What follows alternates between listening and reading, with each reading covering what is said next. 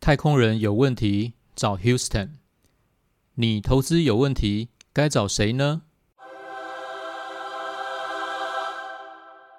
大家好，欢迎回到华头讲股堂，讲股不滑头，他是鼠哥。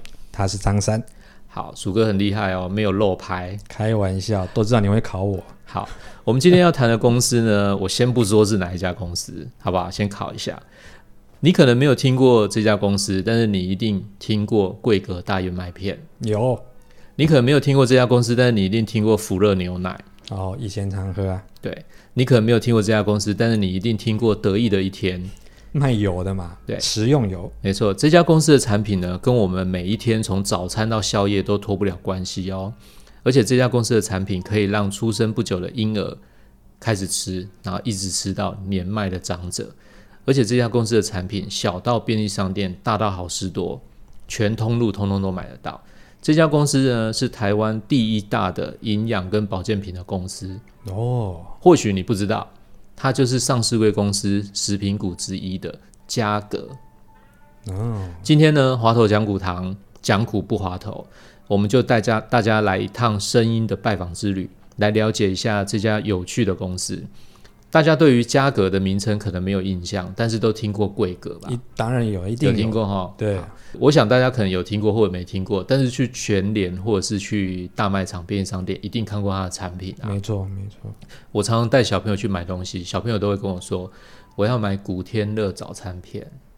古天乐古天乐哦，或者是他都跟我讲说我要买这个牌子的优酪乳，不好意思，货架上放了很多的东西，这些不同的产品背后都是一家公司拥有的，这些品牌都是这家公司哦，这样有没有很厉害？所以它看起来是弄了很多的次品牌在上面，可其实背后是同一家，对，这样有没有厉害？厉害。就是你不管买 A 买 B，你其实市占率都是他的。对我看很多消费产品大的公司，什么雀巢，还是一些什么 PMG，他们那些好像他们在生活用品或是食品上，好像都常来这一招。对，没错。大家有没有印象它的标志？它其实最原始的标志是一个戴着戴着黑色帽子的，对，一个白头发的老先生，很像是富兰克林的样子。有一点的年，好像年轻版吧，有戴帽子的版本啊。有复盘克有是卷发，大部分都没戴帽子。对，它是一个十八世纪，就是美国刚开国那个时候，美国的一个士绅的样子。那为什么是要用一个白色的一个白人老人戴着帽子？我们来说一下，其实这个贵格呢是一个美国的牌子。早年的时候呢，台湾的优秀人才常常听到一句话嘛，对不对？鼠哥你应该听过，就是来来来来台大，去去去去美国。所以那时候台湾优秀的人才呢，就会在台湾念完书之后就去美国念书。出国深造，对，出国深造跟诸葛亮不一样哦，这不一样这个是真的出国深造。嗯，那时候嘉格食品的创办人就是曹德峰董事长呢，他后来在台湾念完书之后，他也去美国念书，而且他专攻食品工程。那完成了博士学位之后呢，他应征就进入了美国的贵格公司。嗯哼，那他一直做到这个贵格麦片部的研发部的处长。那他的表现当然也很努力啦。那最后总公司就注意到这个来自于台湾的年轻人。那有一次的机会呢，总公司就派他来回来台湾，开拓台湾的麦片市场，担任子公司，就来台湾设立子公司喽，也设厂喽。就回来他的家乡了。对，就请他回来做厂长跟总经理。可是呢，在这个过程中，他没有想到美国口味的这个麦片产品，在当时的台湾其实不受到消费者的青睐。台湾的消费者不喜欢应该就吃，找就豆浆店嘛，馒头嘛，对可能那时候还没有到西化食品西化到这么严重，没错没错。那个时候呢，大家对于美式的早餐还没有那么的接受度还接受度没有那高么。高。而且你要想哦，当时的麦片不像现在有什么牛奶口味、草莓口味很多，当时就它就是原味，最传统的大燕麦片。嗯，所以呢，但是做不好。可是做不好之后呢，贵格总公司就在一九八五年的时候决定从台湾撤资。而这个董事长呢，他经过思考之后，他决定呢就出手把经营权接下来，全力接手经营。从此呢，贵格的这个头像就是从美国延伸下来的这个头像，就一直沿用在台湾的价格。等于得到授权了。对，那你有没有发现这个头像就是这个标志底下，它有写一个 Q U A K E R。亏克，是什么？亏可就是颤抖的人，就发抖的人。这个意思呢，就是早期基督教新教里面有一个教派叫贵格会。哦贵格会它的意思就是说，我听到上帝的话而发抖的人，所以这个就叫做贵格会的一个一个士绅的标对志。上帝表达敬畏的那个意思。对对，所以就一直延伸到现在，从美国的贵格用这个头像做商标，同时也沿用到现在的台湾嘉格贵格，就是这样的由来。好，综合上述呢，我是一个投资人嘛，我看一看呢，我觉得这家公司很不错。嘉格到现在呢，已经经营了三十五年，一路以来，他一直在挑战国际最大的食品厂。刚刚鼠哥提到的那家叫做雀巢，他经过了几次的冲击跟这个市场的争夺之后呢，他一直活下来了，而且他到现在表现得越来越好。对，就我的角度来看，我觉得它是一个不错的公司。那到底能不能买呢？值不值得投资呢？从分析师的角度来看，又是一个怎么样的看法呢？我们今天就请鼠哥以法人的角度跟投资朋友来一场抠公司之旅吧。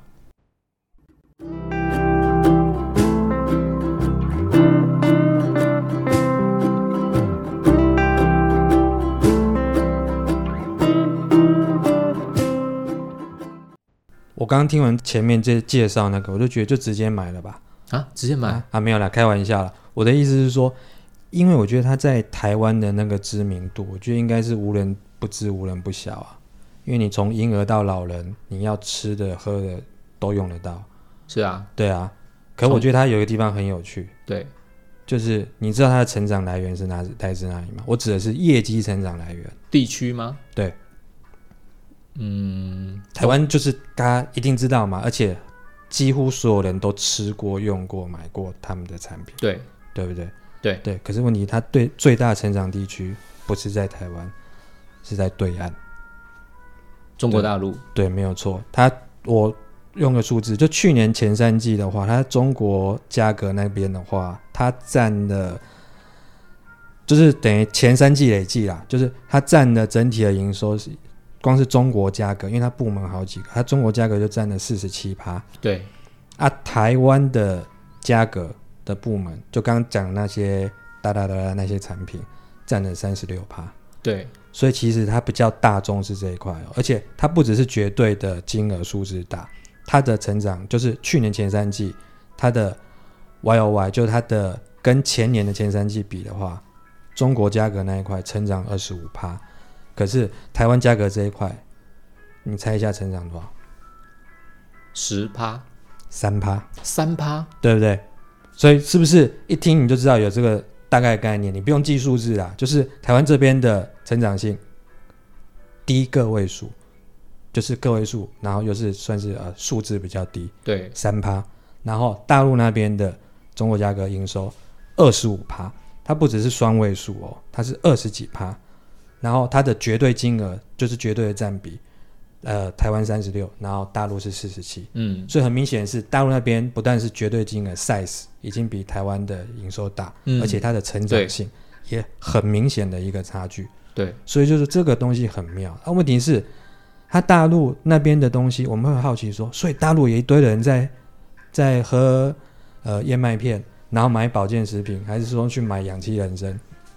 其实好像不是这样子，因为它大陆的主力产品其实是在食用油，就是葵花油那些东西。嗯，嗯所以变成它的产品组合不太一样，了解，所以这就延伸到第二个有趣的问题，就是说我们一看的话，我们一定是看这家公司是在什么样产业位置嘛，然后它的产品有没有竞争力。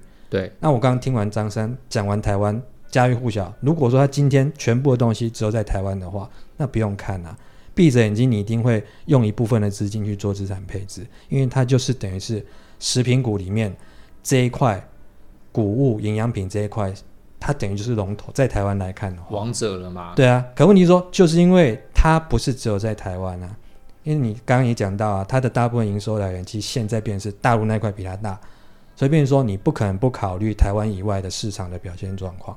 对那这时候你就不一定是说，如果我们刚刚只全部只讲台湾的话，那其实就变得很单纯。对可能讲到大陆那一块的话，我们就想，那既然主力在大陆那一块的话，那接下来是不是要看大陆那边整体的展望，然后对它整个公司营运的变化会有什么样的影响？如果是正面的话，那当然就是不错。可实际上，我们回头看，你最后一定要回头看说这家公司的获利怎么样，否则你可能一天到晚听到这家公司，问题如果这家公司没有帮你赚钱的话，你可能还是不会投资它。对对，那实际上你看，像嘉格它的获利结构又很妙了，这是第二个要跟投资人讲很有趣的东西是，营收的主力是在中国那边，但是中国那边的获利占多少？它一样是去年前三季已经公告的数字，它的中国那边营收占了快五成，对不对？那张三，你猜一下，那它中国那边的获利占整个嘉格的获利占几成？营收五将近五成，那你觉得获利应该占几成？照这样的比例来看，应该也是一样的比例啊。错，只有二十一趴，怎么差那么多？会不会觉得很奇怪？有一点，可你再进一步去想这件事情，我今天都在台湾，我去买个氧气人参，那个单价不低吧？小小一罐，不低。对不对？好几十块。可是大陆那边可能是用桶在算，葵花油嘛，那你想哦这两种产品的毛利会一样吗？不可能啊！不能这样比。对，一定是营养品，因为我们一定是先有人类的需求，一定是先吃东西吃饱必需品嘛。对必需品，然后之后会开始有一些养生保健，那东西稍微它的单价，为什么它都会做小小罐的？因为它价格高，它如果一样 size 用瓶来算的话，那你你会觉得是天价，它是做小小的，可因为它单价它毛利又高，对不对？所以你这样去回推，你就知道说，它中国那边营收占了快五成，可它获利只占两成，而且这已经比以前好了。对，它在你看它过去这很多年的轨迹来看，中国那边的获利是有点浮浮沉沉，甚至有时候还会中国那边的状况部门是亏损，啊，有时候有点赚钱，啊，有时候又亏损，有时候又赚钱，那这点感觉好像要稳定一点。对问题是营收都占了快五成了，规模经济一定有了，但是因为它产品本身跟台湾的主力产品是不同的，所以它的获利状况并没有占整个价格那么大。那反倒是价格，它台湾这边它的获利，它去年前三季的获利的占比占了三分之二，占了六十七趴，可它的营收只占了差不多三分之一多一点，可它获利占的是三分之二，你就知道说它这边的获利。真正的金鸡母还是当然还是在台湾这边啊。啊，可问题是它的问题是在于啊，台湾这边的成长性就是已经感觉蛮稳定了嘛，营收成长三趴，然后获利成长两趴，对不对？这样你听完之后，是不是大概说对这家公司，你从投资的角度去看，你大概就知道说，我本来会觉得说它的成长的动能哇来自大陆嘛，因为营收，可后来你又发觉说，可问题是它获利那边，因为产品结构、获利能力的关系，你会觉得好像少了点什么。嗯，了解。了那其实我讲完这东西是为什么谈这个比较，其实是有原因的。你回过头来去看价格，我我们今天为什么要谈它是？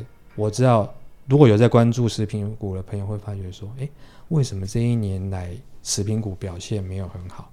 那就是像价格，你可能看到说，诶，前怎么前一阵子什么股价竟然在破底？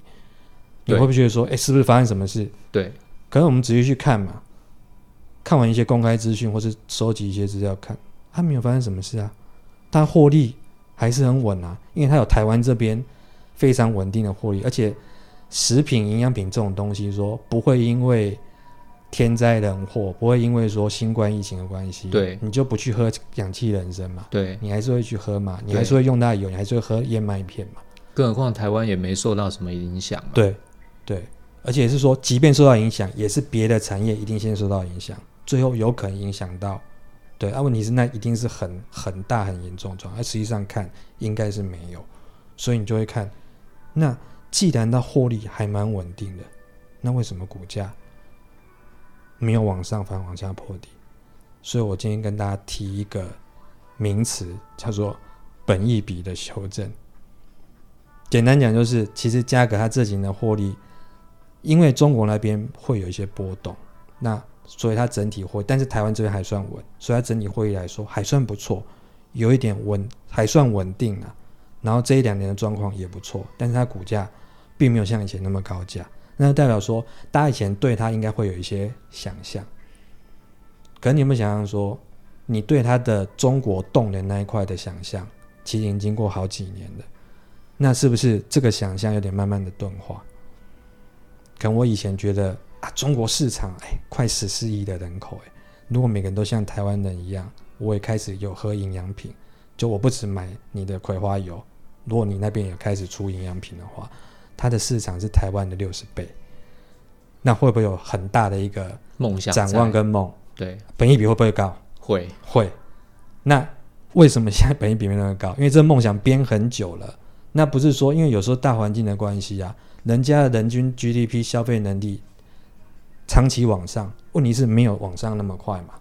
所以看起来说，这个市场我觉得总有一天一定会往上，消费力提继续提升，而且从我只是注重你的食用油，到我将来会觉得我需要有一些保健营养吃的好的观念，一定会有。对，只是说时间、市场的不管是法人或是投资人，你的耐心有没有那么久，这才是这问题所在。但是长期看的话，我觉得它布局都布局了，早晚这个市场是会来的。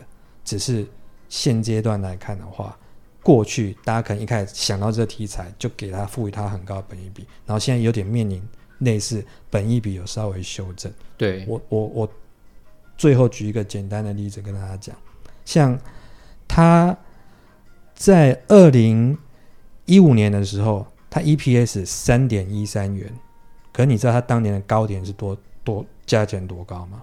快一百块，哦，九十七点三，本益比是超过三十倍。